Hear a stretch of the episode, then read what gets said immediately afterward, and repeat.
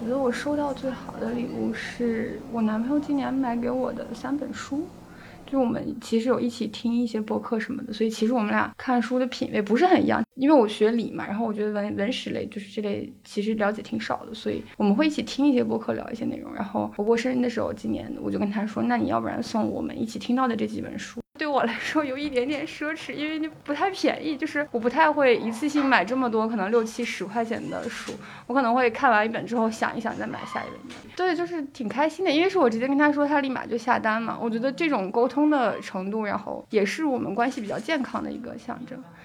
初中的时候画的圣诞卡片，然后他就是整理家的时候找出来，然后现在我们都长大，然后他送给我，送我这张贺卡的同时，还给我寄了一盒小小的草莓乌龙的盒子蛋糕，然后就是我觉得，哎呀，好甜。我觉得收到最开心的礼物就是那种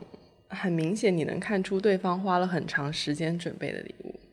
所以我收到最开心的礼物应该是人家可能提前 book 了上海最高楼的九十九层，然后布置了一番，然后然后你进去就是一个 surprise 这样子。